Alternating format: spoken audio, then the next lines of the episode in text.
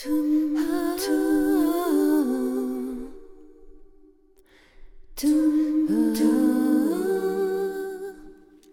se rassit sur le bord du lit, en proie à la réflexion.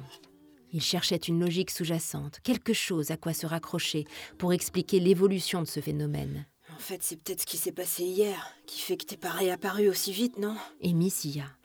Dis-moi ce qui s'est passé. Il faudrait bien qu'elle lui raconte, mais pas maintenant. T'as envoyé le fric? demanda-t-elle pour faire diversion. Eden baissa les yeux l'espace d'un instant. Il semblait déçu. Il savait ce qu'elle impliquait, que les réponses, les vraies, viendraient de la médium, pas de lui. Non, répondit-il dans un souffle. mais euh, j'ai regardé sur le net. euh, on peut envoyer un mandat postal. C'est simple en fait. Tu vas dans n'importe quel bureau de poste, tu remplis un papier, tu donnes le fric, et le tour est joué. Amy haussa les sourcils. Ouais, enfin. Sauf qu'il faut l'argent avant vendredi. Lui rappela-t-elle de façon un peu cinglante. Il se rembrunit. Bah, J'avais bien prévu d'y aller cet après-midi. Mais il y a eu comme un changement de programme. lui rétorqua-t-il avec un sourire narquois. La jeune fille réfléchit un instant avant de se lancer. Bah ouais, on y va? Quoi? Elle se leva aussitôt et rassembla ses affaires. Allez, on y va Le secoua-t-elle quand elle constata qu'il ne bougeait pas. À moins que t'aies mieux à faire. Il avait bien deux ou trois idées, mais la bienséance lui interdit de les formuler à voix haute. Il la suivit, comme il la suivrait toujours, pensa-t-il très fort. Chapitre 27 Ils avaient passé une bonne heure au bureau de poste rue Jeanne d'Arc à Rouen. Des retraités goguenards semblaient avoir pactisé pour venir ralentir la meute des actifs trop pressés. Et bien sûr, seuls deux guichets sur huit étaient ouverts.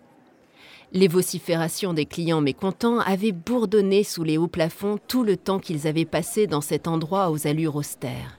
Cependant, Amy et Eden s'en étaient parfaitement accommodés.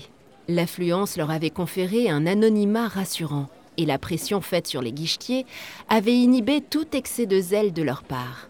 Car après tout, envoyer un mandat postal de cette somme à leur âge aurait pu soulever des questions. Ils se félicitaient d'avoir choisi ce bureau de poste réputé pour ses longues files d'attente et son personnel peu affûté. Ils avaient finalisé leur projet sans rencontrer d'embûches. Il y avait bien eu ce moment où Eden avait sourcillé. Le guichetier, un chauve d'une quarantaine d'années avec deux grandes poches sous des yeux éteints, lui avait réclamé sa carte d'identité. Il n'avait même pas pris la peine de relever le nez du formulaire complété préalablement par l'adolescent. Le jeune homme avait aussitôt visualisé deux policiers l'escortant au poste. Mais quand son imagination fertile n'avait pas trouvé de délit valable pour justifier une telle éventualité, l'angoisse avait desserré son étau. Fort heureusement, Eden portait toujours ses papiers d'identité sur lui, contrairement à la majorité des adolescents. Amy avait secrètement remercié le ciel d'avoir donné à son ami une mère aussi maniaque. Le guichetier leur avait annoncé d'une voix monocorde que le mandat serait à disposition du destinataire dès le lendemain. Un sourire triomphant avait dévoré leurs joues. Ils l'avaient remercié chaleureusement, puis souhaité une bonne journée. Plutôt que de répondre, l'homme là avait reporté son faciès accablé au client suivant. Des zombies, avait pensé Eden. Il se promit de ne jamais se laisser aller à ce triste sort. Les deux adolescents marchaient côte à côte dans la rue du Gros quand Amy ressentit un éclair parcourir sa fibre nerveuse depuis son poignet jusqu'à son cœur qui bondit. Eden avait pris sa main en pleine rue, au vu de tous, enchevêtrant chacun de ses doigts autour des siens.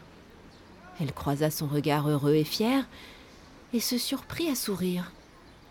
Il y avait bien longtemps que personne ne lui avait tenu la main, mais ce sentiment de chaleur humaine partagée, d'amour simple et généreux, était ancré en elle depuis sa tendre enfance et ne demandait qu'à être réactivé. Les liens physiques et moraux appartenaient jusqu'alors à la famille. Son code de valeurs était en train de changer. Amy sentait le vertige d'un nouvel échelon gravi sur le chemin vers l'âge adulte. On se prend à goûter demanda Eden en humant le parfum délicieux des boulangeries alentour. Adulte Peut-être pas finalement. Amy acquiesça, l'œil amusé, et suivit son petit ami. Petit ami jusqu'à l'étal de viennoiserie.